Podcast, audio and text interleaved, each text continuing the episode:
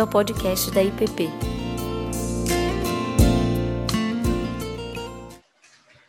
É, bom dia a todos os irmãos que estão aqui com, os, com suas crianças. E hoje a gente está assim. É, para mim é novidade, né? Fazer essa coisa ao mesmo tempo, para aqui, para lá, para fora. Eu vi que o pastor Ricardo e o Antônio Carlos também sofreram isso, né? Mas vamos é, respirar e, e começar esse processo. E para vocês que estão em casa e para vocês que vão nos ver fora, que Deus possa ter misericórdia de todos nós e nos abençoar com a Sua palavra. Nós vamos continuar o nosso, é, a nossa reflexão sobre Efésios. E então eu queria começar, vamos começar com um texto bíblico. A gente começa Efésios capítulo 3, que é o capítulo da reflexão de hoje, né? Mas lembrando que a ideia desse estudo sobre Efésios pelo menos como eu a recebi, né, há umas três ou quatro semanas atrás do pastor Tiago, foi a partir de é, frases, de, de, de, de termos, de, de, algumas passagens do livro de Efésio que seriam importantes que fossem é, objeto de nossa reflexão nesse mês. Né? Então, a primeira, que foi a abertura com o pastor Ricardo, era: Antes vocês estavam mortos e agora vocês têm vida. Essa é a ideia. Né? A, a, segunda ideia foi quando o Antônio Carlos trabalhou com a gente a semana passada, que era é, não vivam como gentios.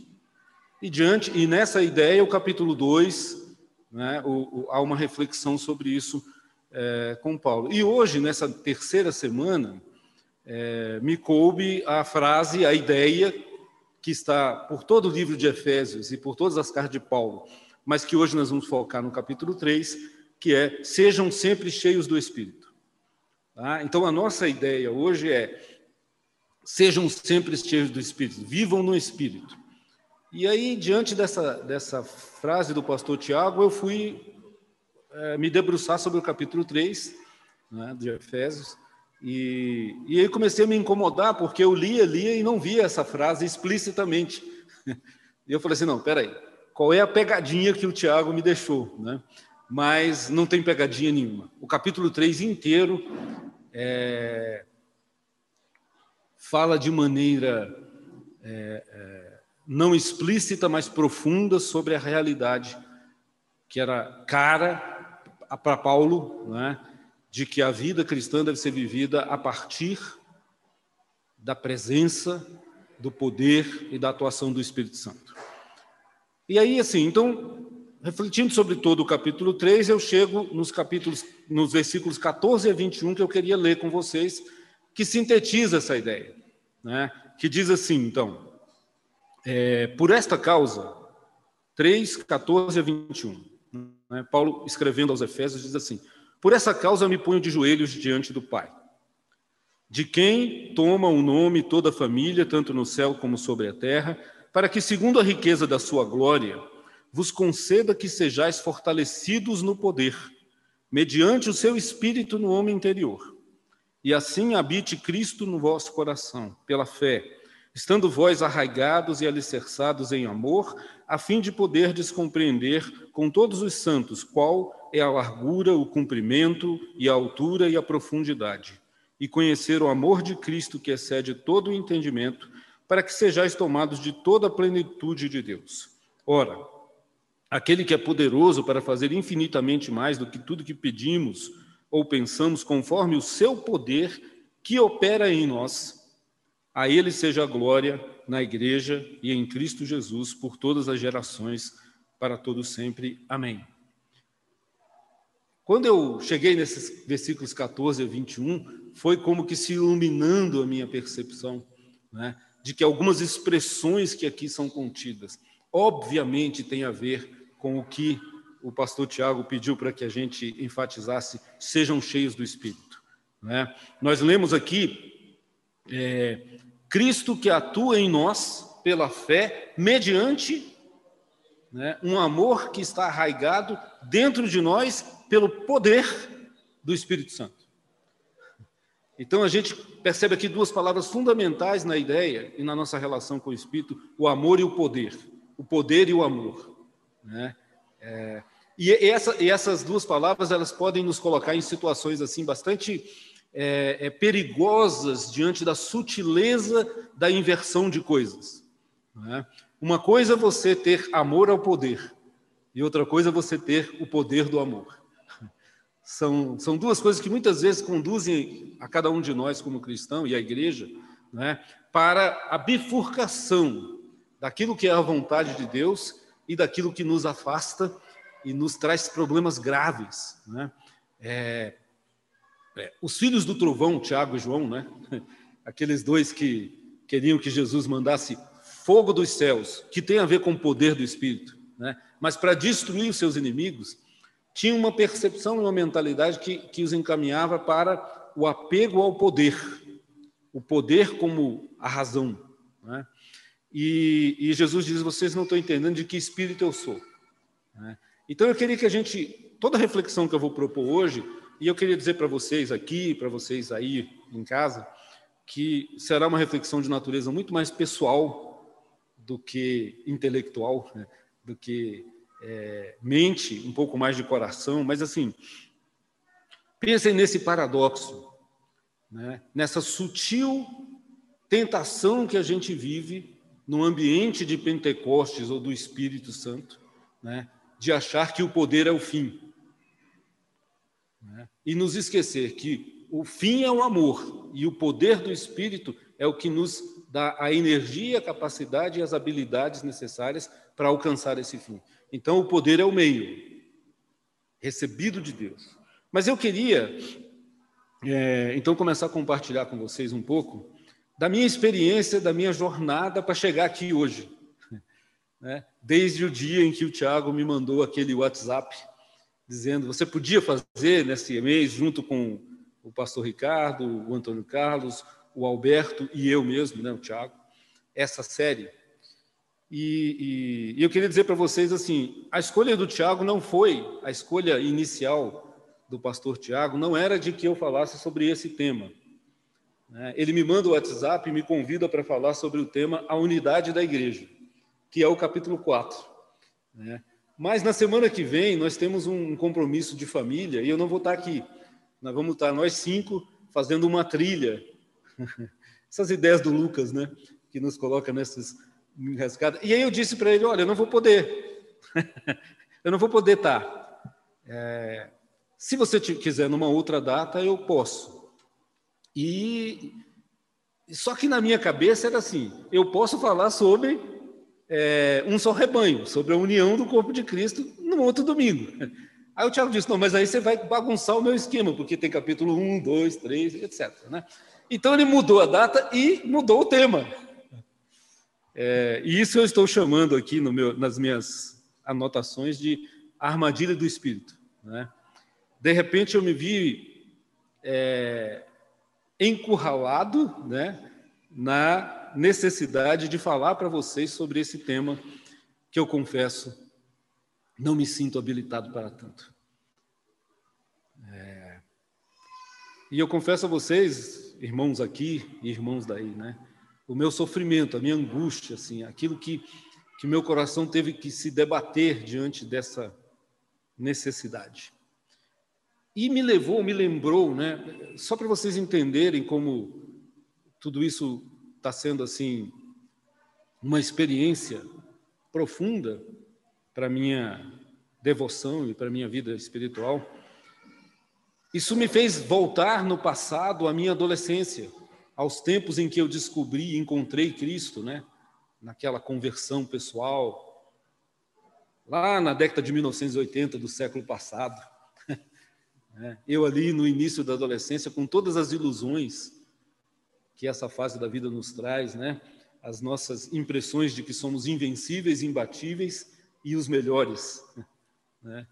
É, e eu me lembrei de uma, de uma experiência que eu tive nesse tempo, né? A gente tinha um na igreja, eu estava chegando na igreja e logo que chegamos montamos um grupo de música, chamava Conjunto Louvor, bem original, né? Mas o Conjunto Louvor marcou a minha vida, porque foi onde eu aprendi a ser igreja, onde eu aprendi a ser o que eu sou e onde Deus usou aquela experiência para moldar aquilo que eu viria a ser, né? ou aquilo que ele está construindo em mim até hoje. E, e, e eu me lembro que o, o, nosso líder, hoje, hoje é o pastor Zaqueu, e é engraçado porque o Zaqueu é um cara baixinho mesmo, pequenininho. É, mas aquele, aquele homem, né, ele juntou lá aqueles adolescentes, acho que uns seis ou sete meninos, umas seis ou sete meninas da igreja, e criou esse conjunto e tal. E ele foi nos ensinando a dinâmica de como ser parte da igreja, assim como as crianças fizeram agora aqui, né? Aprendendo essas coisas. É daí que eu aprendi. Foi daí que eu assim perdi a vergonha, né? De poder estar aqui hoje compartilhando essas coisas com vocês e tudo mais na minha vida. É um começo de um processo. É, nessa experiência, meus queridos irmãos e irmãs, né? Eu me lembro de um momento em que ele disse assim: vocês precisam aprender a pregar. né? na minha cabeça, eu já imediatamente pensei assim: aprender? Qual é, cara? Eu sou bom nisso, eu sei fazer isso. no meu mundo interior, eu sabia tudo. Né? E aí ele colocou cada, cada semana, né, cada encontro, um de nós para fazer um estudo. E eu me lembro que eu ficava olhando os meus colegas, né, e as minhas colegas, e dizendo assim: esse pessoal é fraco demais.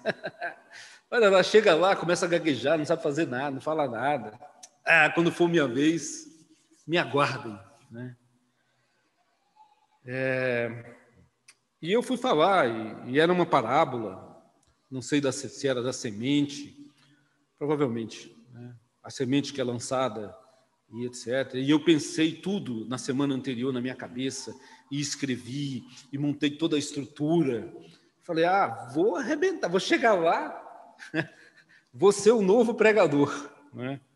Eu estou chamando essa história assim de Caio, o grande pregador. E cheguei lá.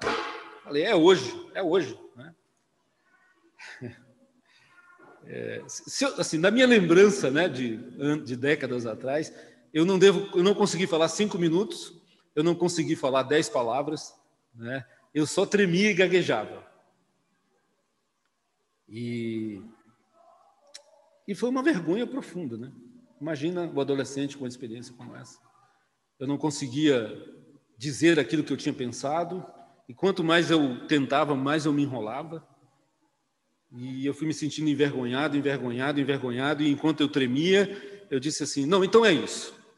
Né? O evangelho é a semente que Jesus vai plantar no seu coração, meio que sair pela direita assim como o leão da montanha, absolutamente destroçado, né? envergonhado, e eu estava diante dos meus amigos, aqueles que a gente fazia brincadeira, né? Mas eu, é, ali foi o começo de uma, da minha experiência pentecostal, a minha experiência com o Espírito. O primeiro passo que eu aprendi é que sem o Espírito, as nossas habilidades, as nossas competências, né, a nossa capacidade de raciocínio intelectual, a nossa sagacidade, o nosso conhecimento das Escrituras, valem muito pouco. Sem o Espírito atuar na nossa vida. Esse é o mistério. Nós fazemos o que fazemos pelo Espírito. É por isso que Jesus, quando ressurreto, se encontra com seus discípulos e diz: Vocês vão pregar o Evangelho em Jerusalém, em Samaria, em toda a Judéia e nos confins da terra. Ele diz: Mas espere. Não sai fazendo isso agora. Não pensa que você é o Caio adolescente cheio de poder, porque você receberá dos céus o poder do Espírito Santo. E aí vocês poderão ser minhas testemunhas. É isso que Paulo é? está querendo dizer. Então, quando é, o pastor Tiago, no seu primeiro discernimento, não me colocou para falar sobre o tema, eu acho que ele estava certo. é, e eu estou me debatendo com isso até aqui para vocês. E aí eu pensei em várias coisas. Né? É, essa espiritualidade pentecostal, e eu estou falando isso que a minha herança lá naquele momento, na minha igreja, era uma igreja pentecostal, era uma igreja renovada. Foi nesse contexto que eu me deparei com a realidade de Cristo e da sua igreja. Né? É, e quando eu falo pentecostal, é bom explicar, não é neopentecostal, tá, gente? Não é essa coisa que a gente olha hoje e não entende. É um contexto mais que hoje eu chamo de a tradição pentecostal, né? Parece um paradoxo, né? Que o pentecostalismo veio para combater o tradicionalismo. Mas hoje você olha e fala assim, é preciso tradição, né? Para que não se perca nessas novas neo-realidades. E, e eu estou falando assim, daquela, daquele contexto de uma igreja que dizia assim: o Espírito Santo, a terceira pessoa da Trindade, importa. Né? Ele, ele faz sentido, ele é atual, ele atua na, no mundo real. Né? É uma igreja como as tradicionais Assembleias de Deus e o movimento que se deu ali na década de 70 no Brasil, né? que trouxe os seus é, grandes vislumbres, mas trouxe também seus grandes problemas. Então, eu estou falando de uma realidade que não é essa neopentecostal de coisas estranhas, mas é de uma realidade que era uma necessidade da busca do Espírito. É... E a partir disso, dessa experiência, que eu queria compartilhar com vocês assim essa trajetória para dizer o que eu entendo, o que eu vejo, o que eu percebo, que talvez seja a intenção de Paulo quando nos diz: sejam sempre cheios do Espírito. Busquem essa realidade. Não, não se iludam como igreja, nós não podemos nos iludir de que a gente consegue viver sem isso. Isso está no âmago, no centro da espiritualidade cristã. O Espírito Santo tem que fazer parte da nossa história. Assim como Jesus tem que fazer parte da nossa história, e assim como o Pai Criador tem que fazer parte da nossa história. Nós somos uma comunidade trinitária e nós não podemos des descompensar a importância dessas três pessoas atuando na nossa vida. E hoje Paulo está nos sugerindo, sejam cheios do Espírito Santo, tá? Então, é, eu contei essa história para vocês, por mais que ela seja, assim, de tamanha vergonha, é porque é no, nessa vergonha que começa a descoberta de que, na verdade, nós carecemos, precisamos, desesperadamente, da atuação do Espírito na nossa vida real, no feijão com arroz, no café da manhã, no trânsito, na nossa realidade concreta. Eu não estou falando de uma abstração platônica, de uma ideia bonita. Estou falando de uma verdade, de uma realidade na nossa vida. E eu queria então compartilhar isso com vocês a partir de três cenas. Três cenas da trajetória e da narrativa bíblica. Eu estou chamando de cena, assim, são situações, são é, é, percepções da revelação bíblica. Eu gosto dessa ideia de cena, que é como num teatro, quando a cortina abre e te dá uma panorâmica das coisas e depois fecha e volta uma outra e até que chega à conclusão disso, tá? É, eu gosto muito dessa ideia, de vez em quando eu a uso. A cena 1, um, então, é o Espírito Santo, é, a centralidade da promessa do Espírito Santo, mas uma promessa que se concretiza. Ela é central. E aí a primeira cena com a qual eu queria colocar isso para vocês é a, o que eu chamei de da eternidade à história. O Espírito está presente no momento eterno da criação, na, na, na concepção eterna da redenção, da ideia do projeto da redenção, né? e ele participa desse processo ativamente, como uma pessoa atuante como um ser pessoal. Né? Por quê? Lá na minha tradição inicial, né, é pentecostal, e eu me sinto privilegiado, porque aí eu consigo navegar na tradição mais pentecostal e mais tradicional que vocês possam imaginar, e essa sopa de coisas cria o caldo que me, me formam como pessoa. Isso é fantástico, isso é graça de Deus, né? é multiforme sabedoria de Deus. Mas na minha tradição pessoal, existia, eu sempre, eu sempre ouvi isso na minha vida, né? enquanto eu estive lá. Era assim: você precisa buscar mais. Buscar, essa frase, buscar o poder do Espírito Santo, tinha uma série de conotações externas, né? tinha um jeito, um modo, e aquilo me incomodava profundamente, porque eu não conseguia me conectar com aquilo. Né? Então, vocês conhecem essa realidade orações altas, gritos e, e, e línguas estranhas, e essa coisa toda, né?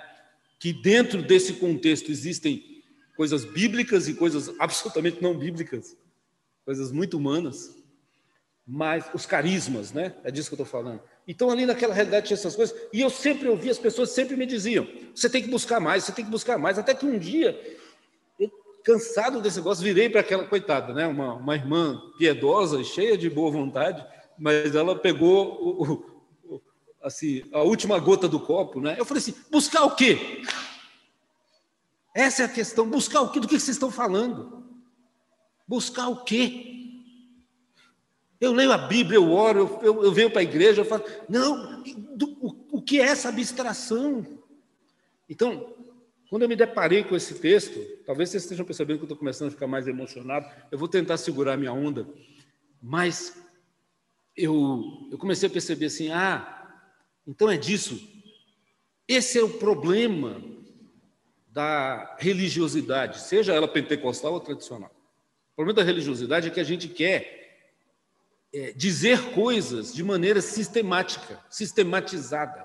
A gente pensa que tem o controle das coisas. Então, buscar mais na ideia dos meus irmãos lá, naquela época pentecostal, era você tem que participar de vigílias, orar do jeito que todo mundo ora, né? com a postura, com a entonação, com a, a, a, a cênica, né? com os gestos, com o gestual, com o ritual correto.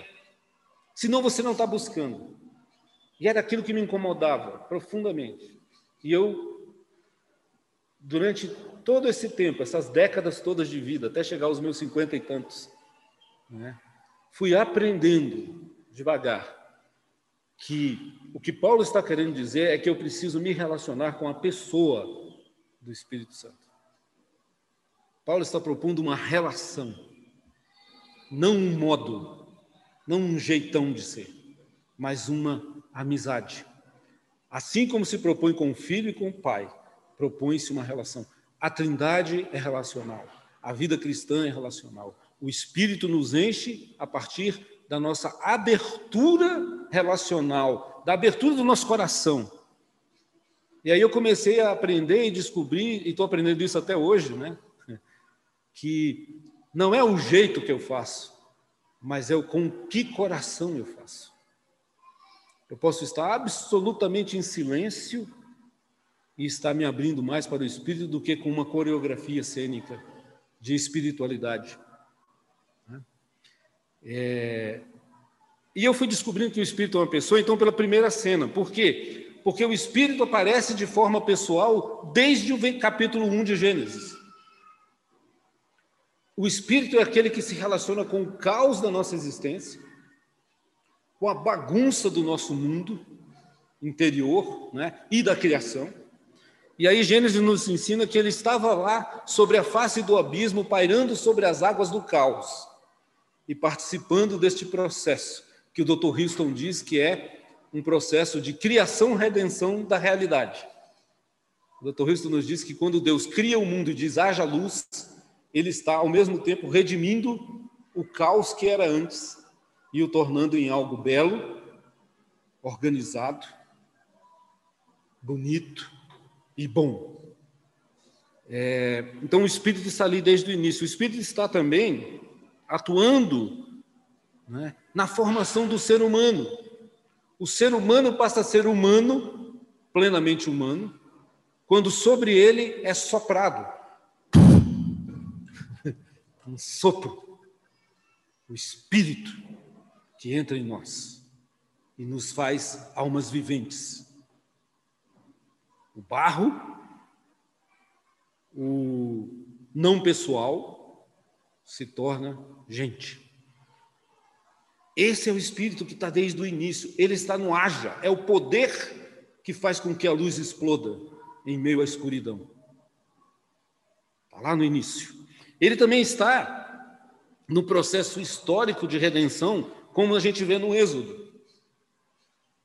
Simbolizado nas estranhas é, é, figuras da nuvem que protege o povo do sol escaldante do deserto, que paira sobre aquele povo, sem que ele tenha qualquer controle sobre ele.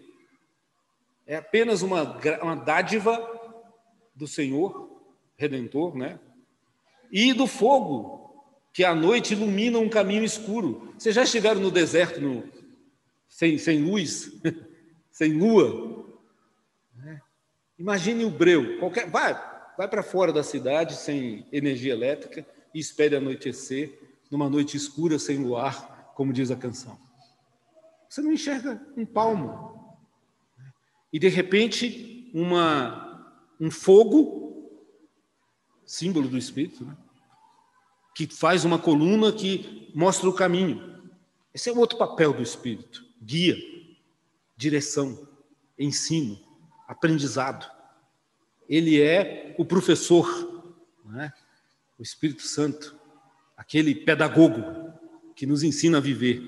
Essas são as, as, as metáforas que a revelação bíblica vai nos trazendo desde o início. É? E nós temos então o, o, o Espírito que nos acompanha no deserto da vida, seja para nos proteger com a sua sombra, né?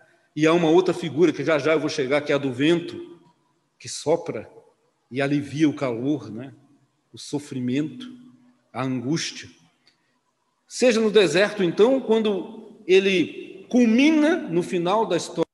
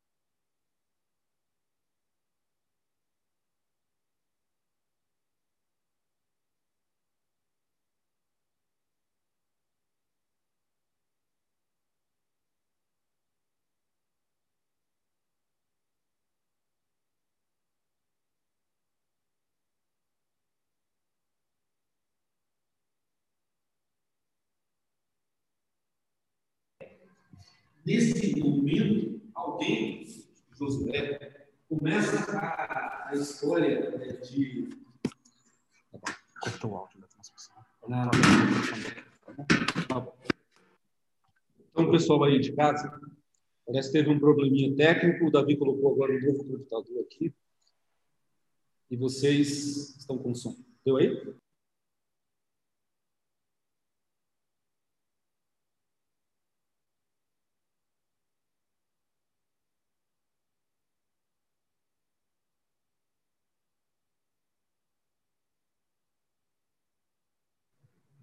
Ok? Me, me escutam aí em casa? Pessoal de casa? Ah, beleza. Então agora todo mundo ouvindo. É, Deus então chama 70 anciãos e, e, derrama sobre eles o Espírito Santo e alguém, parece que Josué, né? Assim, ah, mas que história é essa? É, que, que, que, história é essa de derramar o Espírito Santo sobre essas pessoas? E, e aí é um questionamento oriundo de uma certa inveja. E aí Moisés vira-se e diz assim: Quisera eu que o Espírito fosse derramado sobre toda a carne. O desejo do coração de Moisés é o desejo do coração de Deus, é o que sempre foi, sempre deveria ser. Nós somos o, na linguagem de Paulo, né? o templo, o tabernáculo, onde a glória e a Shekinah de Deus devem habitar, em nós. Esse processo, nos profetas, Se dá, eu vou citar só dois, para a gente não ficar aqui a manhã inteira falando disso, mas é um processo de revelatório que o Velho Testamento nos traz.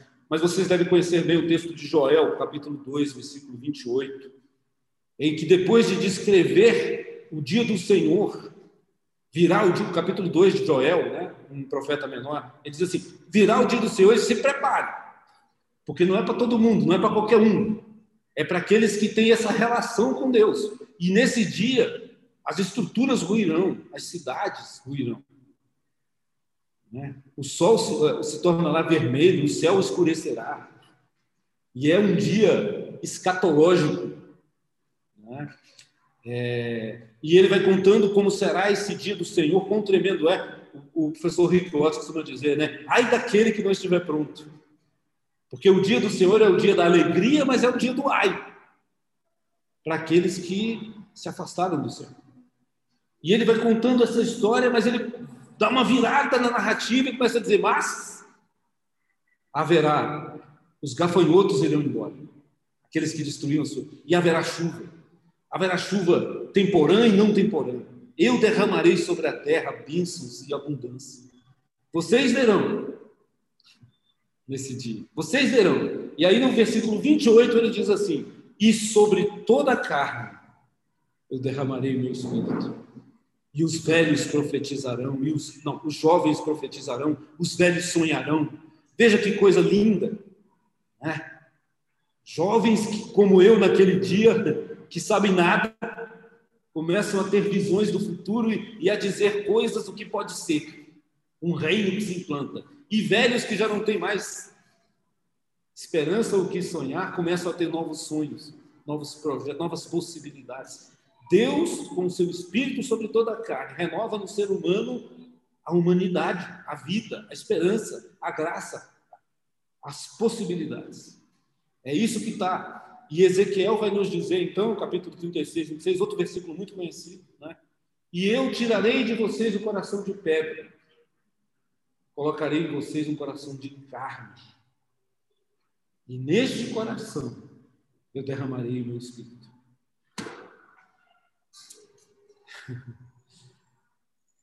É, a gente, na nossa idolatria, começa a adorar ídolos.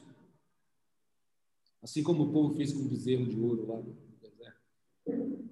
E a gente não percebe que a batalha de Deus é que o nosso coração seja habitado pelo seu espírito, que é verdade e vida.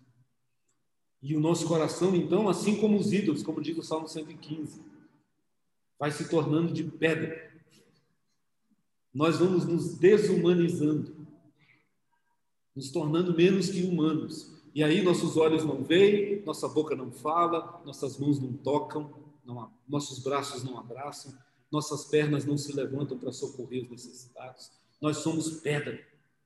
Mas Ezequiel promete que o Senhor ressignificará nossa existência para que sejamos de carne e osso. Gente. Então, essa é a promessa. Esse é um caminho estranho, gente, do Espírito, que nos leva de Babel a Pentecostes. Como Miranda sempre diz, né? Em Babel, nós damos as costas para Deus, para a trindade para a relação e para a verdade. E nos tornamos mentiras solitárias sobre a face da terra. Que não se comunica, que não conversa, que, que fala língua estranha uns com os outros. Mas no Pentecostes, eles falavam todos a mesma língua. E eles adoravam todos ao mesmo Senhor. E o ídolo se quebra e Deus se transforma em carne aquilo que era frio, gelado e morto. Então, essa promessa, essa cena 1. Fecha com essas grandes promessas de Joel a Malaquias. Vocês vão ver essas promessas do Espírito. Isaías corre como águia, voa como águia, corre como gazela, sabe? Fecha a cena 1 e a gente chega na cena 2, Jesus. O modelo. O humano aberto ao Espírito Santo. Você quer aprender alguma coisa na sua vida? Qualquer coisa. Qualquer coisa. Olhe para Jesus. É por isso que tem quatro evangelhos detalhando pontos de vistas. Jesus é o nosso alvo, o nosso caminho, é a nossa direção. Então eu queria só que a gente recapitulasse. O Velho Testamento aponta e Jesus concretiza. É sempre assim. Para tudo, inclusive para o Espírito Santo atuando em nossa vida. Sabe por quê? Porque Jesus é um humano, Jesus de Nazaré. Nada fez sem o auxílio e a atuação do Espírito Santo na sua vida. Pode ler. Eu desafio vocês a lerem os evangelhos, que vocês sempre verão dizendo assim: e cheio do Espírito Santo, e conduzido pelo Espírito Santo, e guiado pelo Espírito Santo, ele fez o que fez, ele disse o que disse, ele viveu o que viveu. E aí a pergunta fica, claro, se Jesus precisava disso, imagina eu, imagina nós. A gente não vive sem isso, não vive a vida verdadeira, a gente vive as ilusões. Mas sem o Espírito não vivemos a vida verdadeira. Né? Então, assim, no nascimento de Jesus, o anjo chega para Maria e diz o quê? E o Espírito Santo te envolverá e fará em você a obra que ele tem que fazer. É óbvio que nós não vamos conceber mais ninguém, um Jesus de Nazaré, isso foi único, ele é o único. Mas, quando o Espírito Santo nos envolver, nós conceberemos a vontade de Deus para a vida, para a minha história. É o Espírito que gera, que planta a semente. Essa é a ideia. Né? No batismo de Jesus, o Espírito confirma a sua identidade. Como é que diz lá? João Batista falou com ele, batizou e desceu sobre ele o Espírito Santo. E ele ouviu do céu uma voz que diz: Este é meu filho amado, em quem tenho todo prazer. É o Espírito quem nos diz: Você é filho amado de Deus. Ele concebe e ele confirma. Por isso a gente precisa ser cheio do Espírito. Sem Espírito você não tem essa certeza, você não tem essa convicção, você não tem essa verdade na sua vida de que eu e você somos filhos amados de Deus. Não é só filho. Há um adjetivo aí. Filhos e filhas amados e amadas de Deus. Em quem eu tenho prazer. É uma confirmação da identidade. Em Jesus, nós vemos que o Espírito o conduz ao deserto para ser tentado. É o Espírito que nos guia, ele é que é o nosso professor. Mandarei sobre ti, mandarei para você o Espírito Santo. Ele consola e ele te convence do pecado, do juízo e da justiça. Sem ele, a gente fica nesse estado de alienação da verdade. Ele nos leva ao deserto e ali no deserto ele nos consola, nos faz vencer as lutas e nos consola. É por ele, por meio dele, que os milagres de Jesus são feitos. É pelo Espírito e por meio do Espírito que os milagres na nossa vida podem ser feitos. E agora eu, eu, eu chamo a atenção de vocês: o milagre de acordar de manhã e dizer graças a Deus. Porque Paulo em Romanos 1 nos adverte: o grande problema é a ingratidão. É olhar para a vida e não reconhecer que ela é dom do Criador. Eles foram ingratos. É o Espírito que produz em nós um coração grato. E é capaz de transformar realidades. E aqui entram, sim, carismas, dons, habilidades. Né? Eu, ouvi, eu já ouvi histórias impressionantes. Tem uma do livro do Isaac, né? o Isaac aqui da igreja, ele tem um livro sobre as experiências dele na tribo, é, de uma atuação presente de coisas estranhas que aconteceram lá na mata enquanto eles pregavam para os índios. Né? É, teve uma que foi assim, um, um rapaz se deparou com uma onça e falou, bom, morri. Um índio sabe, do dia que eu dou de cara com a onça sozinho no meio do mato, provavelmente eu morri. E ele para e espera a onça atacar. E, antes da onça atacá-lo, ela para. E esse rapaz depois chega na aldeia e conta a história. Por que, que a onça parou?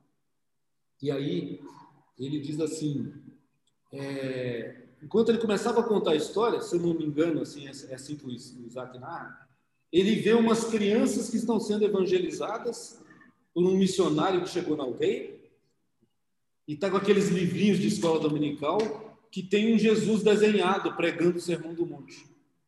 E aí o rapaz começa a tremer, olha para aquela desenho e fala assim: era esse cara? Eu que estou falando, cara, desculpa. Era esse homem. Aí assim, ninguém entende nada e os, os mais velhos chegam e falam assim: esse homem mandou a onça parar no meio da mata, na floresta amazônica. E ela parou. Que homem está falando? Esse aí que está desenhado pelas, pela, no desenho das crianças. Milagres, coisas estranhas. A gente que pensa que o nosso mundo é todo certinho, que tudo está sob o controle da nossa ciência e tecnologia. Quando precisa, o Espírito intervém e você vai ter visões. E eu acho que até as onças vão ter visões, pelo jeito.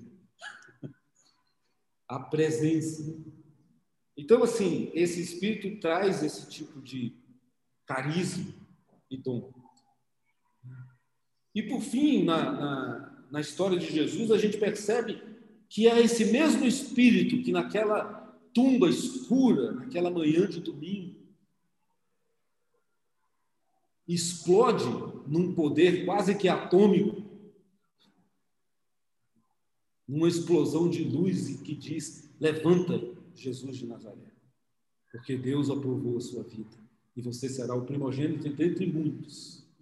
É o mesmo poder que parava sobre as águas que agora traz Jesus de volta à vida. Paulo nos diz isso, né? O poder da ressurreição é do Espírito Santo.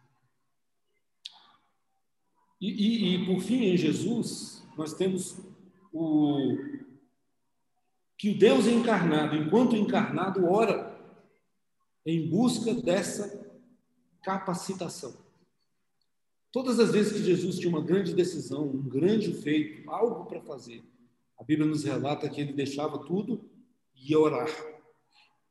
E eu queria caminhar para a terceira cena nessa perspectiva do espírito da oração que tem muito a ver com a minha tradição antiga, lembra? O buscar o Senhor. O jeito certo de fazer isso. O jeito certo é, meio pretencioso, mas assim, é, é, o, a perspectiva adequada dessa busca tem a ver com a oração. É, o professor Rick Watson também afirma que todo o ensino de Jesus, quer falado, quer vivido, vivenciado, né, aponta para essa realidade de que, assim como no Êxodo,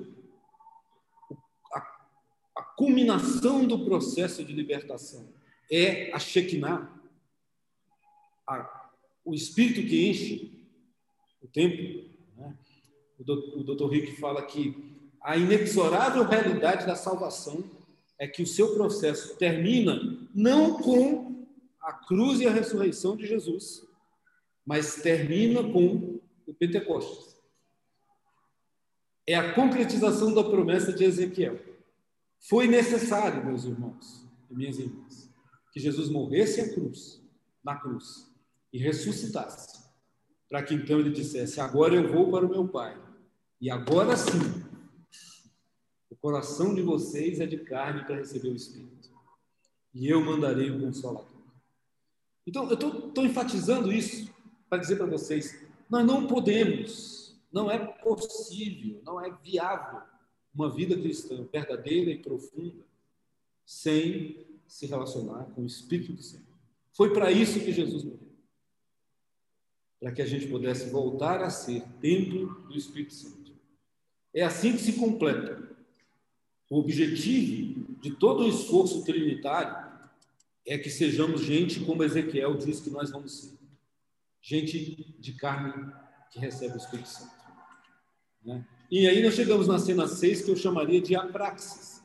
O que isso tem a ver com o meu dia a dia? O que, que eu faço com isso, cara? Com essas ideias? A vida real. Como é ser cheio do Espírito? E aí eu digo para vocês que eu, foi onde eu sofri todo esse esse tempo, desde que o Tiago me eh, colocou nessa armadilha de falar sobre o Espírito. A primeira coisa que eu tenho para dizer para vocês, meus irmãos, é: eu não sei. A Bíblia nos conta a história de que Deus pega Ezequiel, esse que fala do coração de carne, e leva para um vale de ossos secos. Sequíssimos. Há uma ênfase proposital. Sequíssimos. Não há vida, não há possibilidade de vida. E o Espírito de Deus leva o profeta até lá. Olha, o Espírito levando, conduzindo, guiando. E pergunta: pode haver vida aí, filho do homem? Ou filha do homem? É? E aí? Na sua vida, na sua história, na sua realidade, pode haver vida? Ou os ossos estão tão secos que não dá mais? E a resposta, para mim, honesta, adequada, suficiente, correta, possível do ser humano é: Tu sabes, Senhor. Quem sou eu? Quem sou eu para dizer? Então eu percebo, meus irmãos, que a nossa trajetória pentecostal só é possível assim. Ela começa com um tu sabe, Senhor. É tu, tu, o Senhor é que tem que me dizer o que, que é isso, porque eu não sei, eu não, a minha limitação humana não me permite saber dessas coisas. Eu sou como aquele jovenzinho lá na década de 80 tentando pregar algo que não vivia, que não sabia, que estava aqui na cabeça e ele não experimentara. Se achando grande demais, mas sendo medíocre. É assim que eu sou. É aqui que o Espírito me encontra. É nessa realidade dos ossos secos, mas que não exclui a presença de Deus que nos pergunta: olhe para mim, responda a partir da minha visão e não da sua, e me diga. E ele diz: O Senhor sabe, Senhor. E qual é a resposta do Senhor? Pode, vai, diz. É o Espírito que nos habilita a dizer: pode. Essa é a inversão das coisas, entenderam? É o, é o paradoxo da nossa vida. Quando eu sou fraco, quando eu reconheço isso, quando eu estou na pior, é aí que o poder de Deus se aperfeiçoa em mim, nos ensina o apóstolo Paulo. Eu não larguei Efésios para lá, não, tá, gente? Eu só estou ampliando a nossa percepção. É, a presença sempre necessária.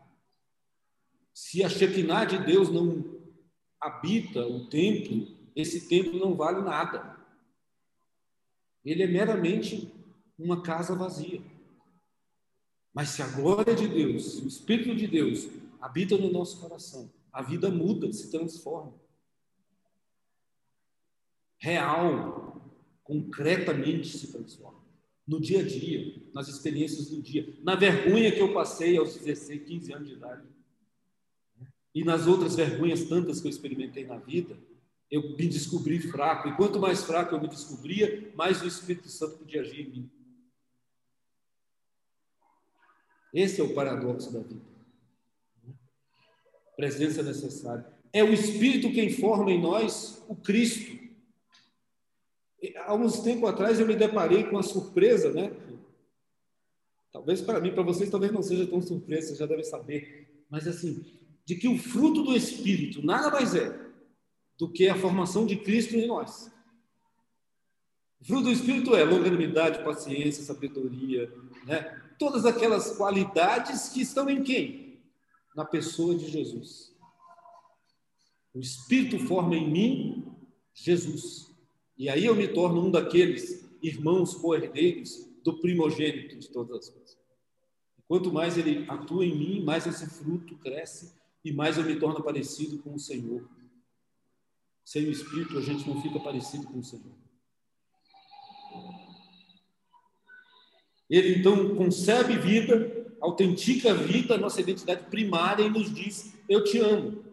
E aí eu acordo de manhã e posso sair da cama sabendo que o mundo pode desabar. A pandemia pode matar milhares à minha direita e à minha esquerda. Eu posso chorar a dor da perda de pessoas queridas. Eu posso chorar o medo de não saber o que será o amanhã. Tudo isso pode acontecer, mas eu não estou só porque Ele confirma a minha identidade primária. O Pai me ama e me chama de filho e filho amado. E eu me levanto e vivo mais um dia. Ele me conduz, ele me guia, ele me leva pelo deserto, pela escuridão da noite. Quando eu não sei o que fazer, vocês já experimentaram isso? Eu ouso dizer que cada um de nós que tem uma vida com Cristo já experimentou isso. O dia da angústia, o dia da solidão, o dia do eu não sei, o dia de no máximo dizer: Tu sabes, Senhor, o que, que vai dar isso? Não tem mais saída para mim. E aí o Senhor vem e fala ao teu coração e diz: Não temas, eu sou a coluna de fogo que ilumina a escuridão da sua mente. E a gente vive mais um dia pelo poder do Espírito. Ele nos salva da tentação, ele nos dá força para dizer não, não à corrupção, não ao adultério, não à traição, não à maldade, não à ganância. Mais um dia mais um dia, ele nos sustenta. E por fim, ele nos tirará da sepultura. Ele nos tira da, do dia da morte, da depressão profunda. Então, como acontece em Cristo, acontece com aqueles que se relacionam com o Espírito. E eu queria concluir dizendo para vocês ah, uma última característica do Espírito que me salvou nesse processo angustiante de trazer essa palavra para vocês. É, o espírito e a oração. Não há nada mais fundamental na vida cristã do que a oração. E lá da minha experiência pentecostal antiga, eu sempre soube que a oração está intimamente vinculada ao espírito. Sabe por quê? Porque a gente não sabe orar. Eu não sei. Desculpe, mas vocês também não sabem. O ser humano não sabe orar. É por isso que quando Jesus desce do monte, depois de um tempo de oração, os discípulos voltam para ele e falam assim: Jesus, nos ensina a orar. A gente não sabe. Como é que é isso aí? E aí ele diz: Olha, quando orares, digam assim: Pai nosso. Deixa eu te ensinar. Mas nessa oração está embutida a relação que Jesus tem com o Espírito do Senhor porque nós, enquanto humanos, não sabemos orar. Paulo nos diz no capítulo 8 a 12 de Romanos, depois de uma longa elaboração teológica sobre a oração, ele diz assim: porque nós não sabemos pedir convenientemente, nós não sabemos orar. E então o Espírito intercede por nós com gemidos inexprimíveis. É interessante, gente, porque a nossa oração para Deus é mero gemido.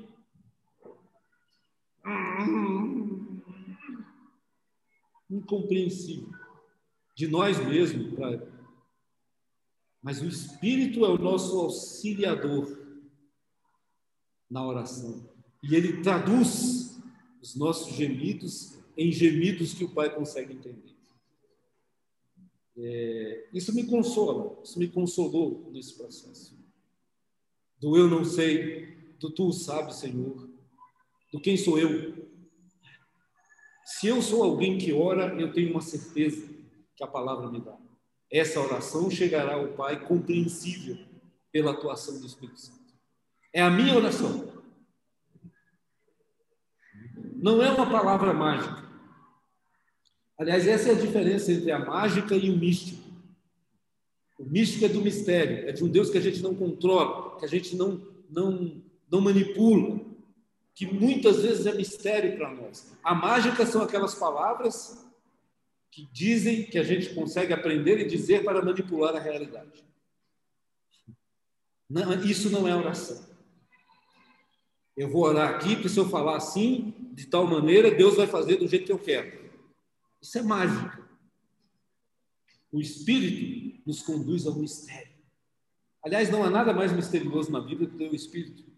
Vocês concordam? Como Jesus define o Espírito? o vento. Naquela conversa com Nicodemos, Jesus disse assim: Olha, Nicodemos, o vento sopra onde quer. Eu estou olhando aqui para a Laura, estou lembrando da música do pai dela, né? que passou o mês inteiro na minha cabeça.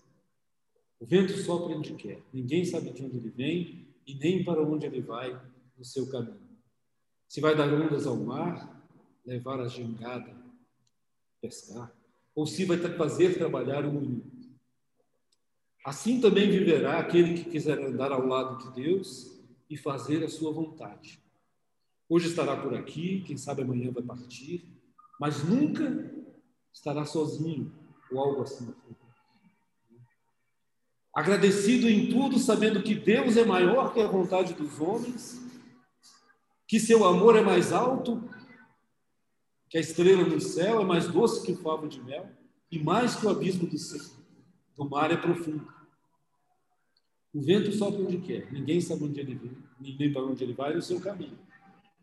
Assim também viverá aquele que quiser andar ao lado de Deus e fazer a sua vontade. Nunca andará sozinho. Essa poesia do Aristeu, né? que me conduziu nesse processo. O vento que sopra, alivia a dor, cobre o sol, ilumina a escuridão. Na, nos, meus, nos meus livros de história, né, século I, o meu personagem lá, o Samuel, né, no terceiro livro, ele enfrenta as lutas da vida. O terceiro livro é sobre a igreja sobre como a igreja vive as lutas da vida, do viver. E há um, há um elemento nesse terceiro livro, na minha narrativa, que é o vento. De vez em quando ele sopra numa circunstância. Eu me lembrei de uma que eu detalhei num capítulo que eu chamei de Roma. É uma viagem que um personagem faz para Roma, seguindo os passos de Paulo, ou seja, ele pega o navio e vai para Roma. E ele está lembrando do luto e da dor de uma pessoa querida que ele perdeu. E uma tristeza profunda invade o coração do Samuel, que é o personagem, enquanto ele passa pela ilha de Creta, ao largo. Uma nostalgia e uma dor de uma vida que não controla nada, que perde, que sofre, que chora. A perda e a dor. E eu vou narrando esse processo até que eu é, narro assim: mais um vento soprou da extremidade do navio passou pelo nosso personagem e ele sentiu o vento na sua pele. E aquilo consolou seu coração na esperança de que o Consolador, o Senhor, nos consolará de toda dor. O vento é esse personagem, é o Espírito, que vem da gente não sabe bem de onde e vai para a gente não sabe também que lugar, mas que ao passar consola, que ao passar traz esperança de vida e fortalece os de espírito abatido e faz os velhos saltarem como corças e os jovens voarem como águias, como diz Isaías. Eu vou terminar por aqui contando uma conversa que eu tive com um amigo nesses, nessas últimas duas semanas.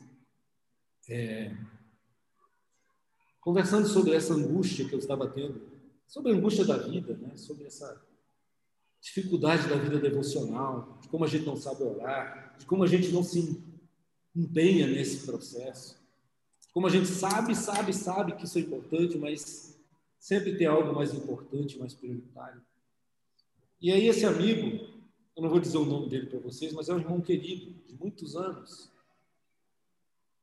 Ele compartilhou e disse assim: Olha, eu tenho levantado para orar às 5 da manhã, todos os dias. Nesse frio, né? Tava um frio danado, né? Diz, é, sair da cama, quentinha, né? Mas eu comecei a trabalhar meu coração e dizer assim, é, Deus está lá me esperando para essa conversa. Então eu vou sair e vou lá. E ele conta que começou a fazer essa experiência devocional e que um dia ele estava orando já há algum tempo e que aí as palavras acabaram. Ele não tinha mais o que falar, nem na mente, nem nos lábios. E ele começou a chorar. E as lágrimas começaram a brotar dos seus olhos, e ele chorou, chorou, chorou, chorou. Ele disse que chorou tanto que ele estava encostado assim na mesa que a mesa ficou molhada. Ele teve que passar um pano. Tá? E ele disse, me disse, naquela conversa, naquele café, disse assim, e, e depois veio um silêncio. E depois do silêncio veio uma paz. E eu me levantei dali sabendo que alguma coisa tinha mudado. O Espírito, meus irmãos, é aquele que chora as nossas lágrimas, é aquele que geme os nossos gemidos, e é aquele que, ao sair, deixa a paz. E eu falei, e fico pensando aqui, que inveja! Como eu queria ter isso mais, mais. E eu queria incentivar vocês, como Paulo nos disse, sejam cheios do Espírito assim capazes de chorar, o choro, a dor da angústia humana de não saber, mas de saber que Ele dará a paz ao coração. É... A experiência desse meu amigo foi a experiência do Espírito. Pentecostes. Lava. Lava. Vou terminar lendo para vocês uma, uma poesia que eu escrevi enquanto caminhava mais ou menos umas 9 horas da manhã, porque estava muito frio. Eu normalmente caminho às 6, mas estava tão frio que eu fiz algumas coisas antes e fui caminhar. Caminhando ali pelo Parque Way, é muito deserto, né? E tem umas montanhas assim, é muito bonito. E o sol estava brilhando, e o sol estava quente já, né? Eu caminho uma hora, já perto das 10 da manhã, e pensando sobre o que eu ia falar com vocês. E aí eu comecei a, eu a, a abrir o gravador do celular e comecei a falar. Falei. E aí hoje eu transcrevi isso que eu falei naquele dia. Porque passou um vento, uma brisa, vindo ali das montanhas da fazenda da UNB, tocou minha pele, arrepiou assim meu braço. E eu respirei, sosseguei o coração.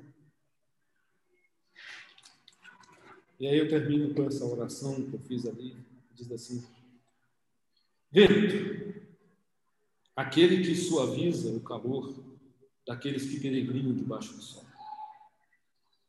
Aquele que traz consigo os aromas e os cheiros do viver. É nele que se sustentam as aves enquanto voam alto nos céus. Como no deserto da peregrinação de Israel, é o vento que conduz as nuvens para fazerem sombra, abrigo sobre nossas cabeças. Também sopra a chama quase apagada e cria verdadeiras colunas de fogo que alumiam o caminho nas noites escuras do viver, quando nem sequer sabemos a direção.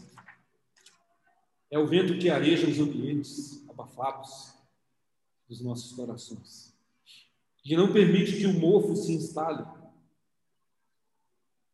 o mofo da maldade, da mágoa, se instala.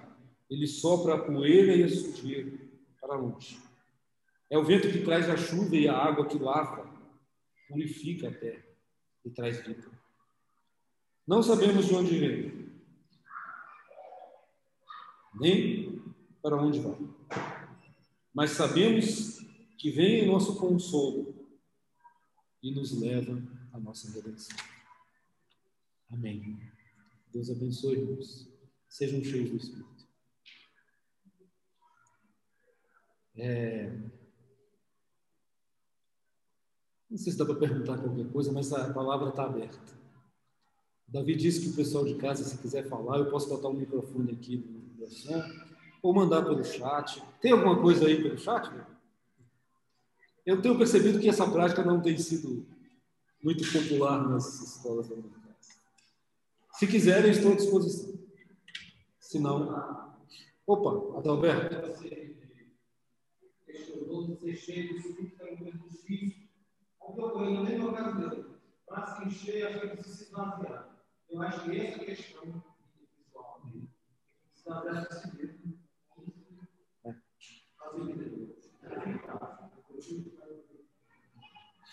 O Adalberto está aqui, gente, vocês que estão aí em casa, e eh, ele diz assim, é um comentário, né? A percepção dele é que quando eu disse que é difícil essa coisa da relação com o Espírito, se encher do Espírito, ele está colocando que é porque para se encher você precisa estar vazio. E eu concordo plenamente, viu, é, é por isso que eu comecei com aquela história da minha grande pregação, né? Eu jamais aprenderia isso se eu não tivesse que passar pela humilhação de me perceber vazio. Eu, eu diria assim, insustentável. Saco, como é que é? Saco vazio não para em pé. Insustentável. Então, eu acho que essa é uma realidade que o Espírito nos traz. Nos ensina. Paulo precisou passar por aquele não, não, não. Chega, Paulo, não vou tirar espinho. É com essa fraqueza que você tem que me seguir. Para perceber como que acontece a atuação do Espírito na nossa vida. A partir da nossa falência, da nossa necessidade. Concordo com você. Concordo com você.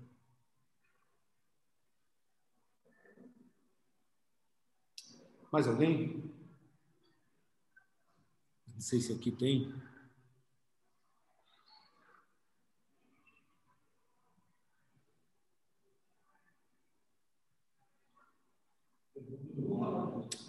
É, o Rômulo fez uma pergunta aqui.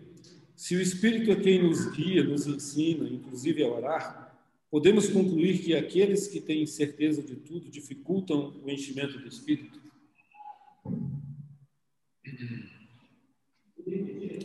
A pergunta do Rômulo é se o Espírito é quem nos guia e nos ensina, inclusive, a orar, podemos concluir que aqueles que têm certeza de tudo dificultam o enchimento do Espírito? Eu acho que podemos concluir, sim, Rômulo. É mais ou menos na linha do que o Adalberto está falando, mas é, é uma é uma é uma percepção que dura uma vida eu diria. É um aprendizado que dura uma vida. É, sim, aqueles que pensam que sabem tudo não deixam espaço para nada, inclusive para o Espírito. Né? Porque as certezas nos endurecem, ao contrário do Espírito. O Espírito amolece o coração. A certeza me faz ser Senhor da minha própria história. É, nesse sentido, irmãos. Eu acho que faz, sim, sentido o que o Romulo está dizendo. É, por isso eu trouxe a história do, de Ezequiel no Vale dos Ossos Secos e a resposta dele. A resposta dele não é um certamente o Senhor pode. A resposta dele é um tu sabes. O que revela uma ausência de certezas imutáveis, né, na minha percepção. Então, nesse sentido, eu concordo. O Daniel tem uma, uma pergunta, ele vai fazer aqui no microfone. Que, apesar de eu acreditar na segunda e a gente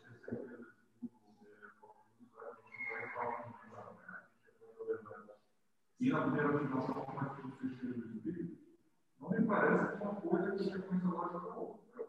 Não me parece que dá uma coisa que é consequência lógica da outra. Entendi. O Daniel colocou que acha que uma, uma coisa não exclui a outra, uma coisa não é consequência lógica da outra. Né? O fato de você ter certeza não exclui a possibilidade do Espírito agir. É, é, é, é claro que quando a gente fala esses conceitos de certeza, temos que entender que ele é muito amplo, muito profundo. Né? Algumas certezas nós temos na vida precisamos ter. Algumas convicções, alguma fé. Né? A fé é a certeza de coisas que se esperam né? e a convicção de coisas que estão por vir. Mas, por outro lado, eu acho que o sentido que o Rômulo quis colocar é de que é, essa certeza que nos faz donos de uma verdade absoluta. Né? A gente sabe como Deus tem que agir, do jeito que ele tem que fazer, e se não for do jeito que a gente acha que Deus tem que fazer, não é Deus. Esse é o problema farisaico. Né? Jesus não pode ser Deus porque Jesus não se enquadra no meu modelo de Deus. E aí você perde Jesus por conta dessas certezas. Imagino que é nesse sentido, e nesse sentido eu concordo. Mas também concordo com você, Daniel, e pode parecer um paradoxo, e a vida cristã é cheia de paradoxos, né? de que sim, algumas convicções. Né? Eu sei em quem tenho crido, eu sei que o meu Redentor vive, e isso nada vai tirar de mim. É uma certeza, que não impede a atuação do Espírito Santo. Mas aquela certeza arrogante de que eu controlo a vida e a minha história, e os conceitos, e os métodos, e os processos, essa certeza eu acho que esbarra no que o Adalberto traz. Ela, é ela enche tanto meu coração que ela não deixa espaço para o mistério, para o Deus que age interno. Talvez seja isso. Né? É...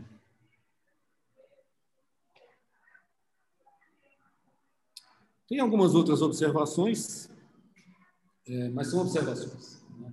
Eu acho que a gente pode encerrar, né, Davi? Vamos orar? Pessoal de casa, Deus abençoe vocês. Senhor, tenha misericórdia de nós e nos dê o seu Espírito. Vamos orar.